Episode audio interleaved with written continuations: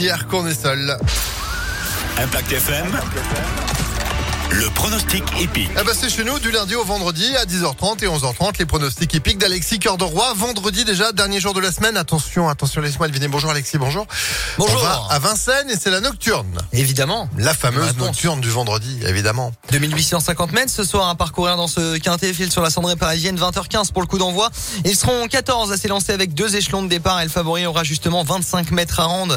Le 10 55 Bond avec Christophe Mertens, cheval qui reste sur 6 courses dans les quatre premiers. Il fait figure de bonne base de jeu lui qui évoluera en plus de ça déféré des quatre pieds. Bien en vue ce soir aussi le 8 frappe fort qui peut faire mal déféré des 4 lui aussi. Il s'élancera au premier poteau. Viendra ensuite la drift d'Eric Raffin, Fanatic Flash, c'est le 5 qui reste sur deux secondes place.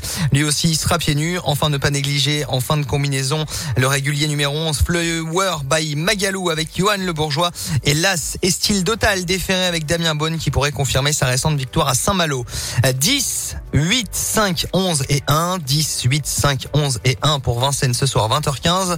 Ce week-end les quintés auront lieu également à Vincennes et lundi Phil. on Vincennes. Non, Non.